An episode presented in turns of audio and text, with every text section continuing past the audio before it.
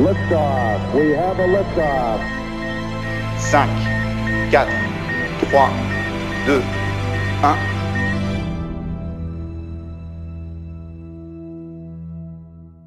Bonjour à tous, voilà, c'est reparti pour une toute nouvelle saison de la capsule de l'espace. J'espère que vous avez pu profiter de ces vacances et de l'été pour vous reposer, pour penser à vous et peut-être euh, au bord de la plage. Le 20 juillet dernier, le lanceur New Shepard de la société Blue Origin a pour la première fois décollé avec à son bord des passagers venus s'offrir quelques minutes d'impesanteur. Ils étaient quatre. Jeff Bezos, patron de la société, Mark, son frère, Wally Funk, 82 ans, et Oliver Dimon, 18 ans. Ils ont ainsi formé le premier équipage privé à franchir la ligne de Karman.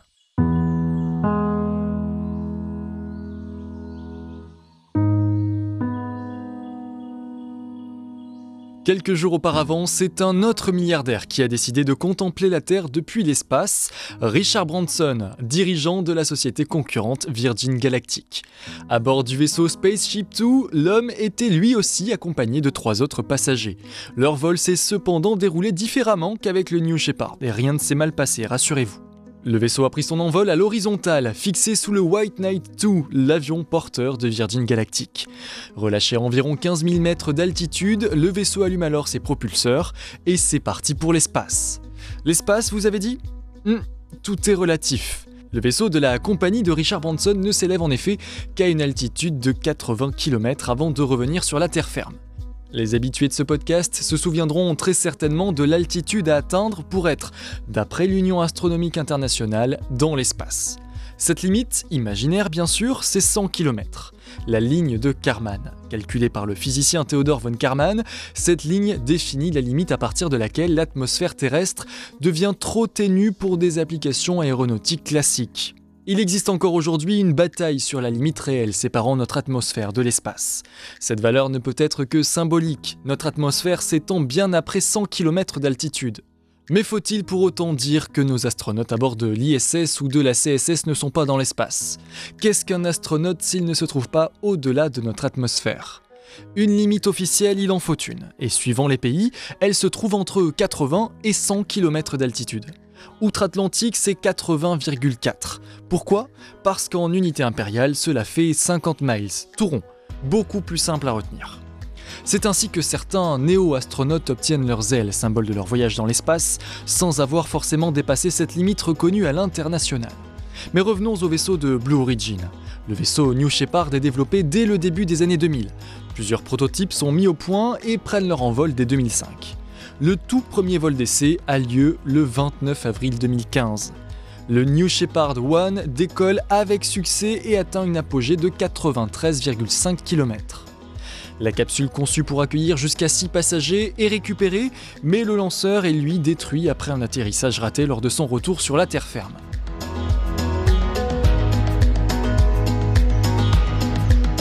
Les six potentiels passagers de la capsule profiteront d'un volume pressurisé d'environ 15 mètres cubes. La capsule bénéficie aussi de six fenêtres pour profiter de la vue une fois en impesanteur. C'est un véritable boulet de canon envoyé en l'air, propulsé par un lanceur. Elle est lâchée dans l'espace avant de revenir tomber sur Terre, freinée par trois parachutes.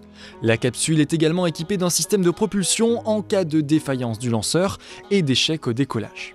Mais ne parlons pas de malheur, jusqu'à présent, aucun échec majeur n'est à signaler du côté de Blue Origin. Son lanceur a récemment effectué son 16e lancement sans échec. Un lanceur de 15 mètres de haut par 3,7 de large qui fournit une poussée de 49 tonnes au décollage, poussée réduite à 8,9 tonnes lors de son atterrissage, tout en douceur.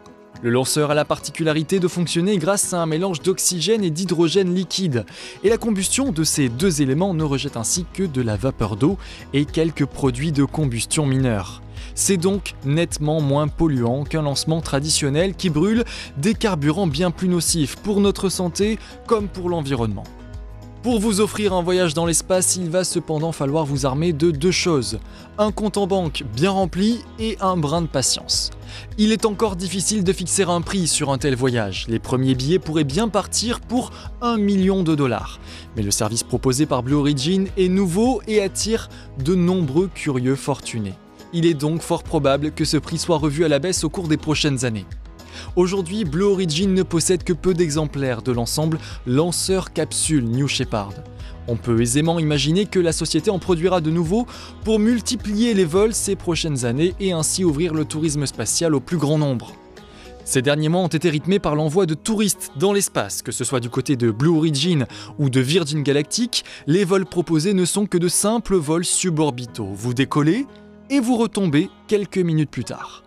Le 15 septembre prochain, une mission beaucoup plus ambitieuse devrait décoller du Kennedy Space Center en Floride, la mission Inspiration 4 une première mission entièrement dirigée par un équipage qui n'a encore jamais vu l'espace.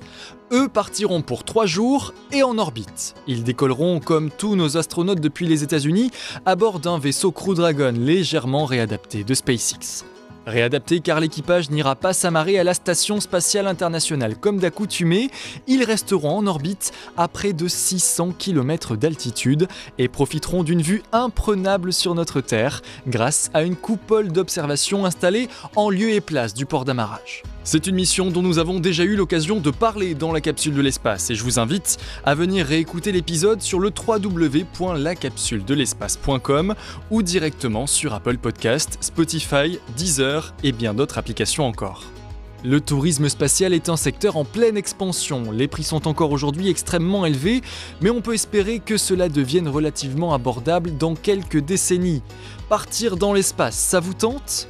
Que pensez-vous du développement de ce secteur? Faites-moi part de tous vos retours sur le www.lacapsuledelespace.com ou directement via l'application Tumult. C'est la fin de cet épisode de la capsule de l'espace. Je vous donne rendez-vous dans deux semaines. D'ici là, bien sûr, vos commentaires, vos retours sur ce podcast restent les bienvenus. Pour les messages de remerciement, d'encouragement ou peut-être même de réclamation, c'est sur le www.lacapsuledelespace.com. À très bientôt.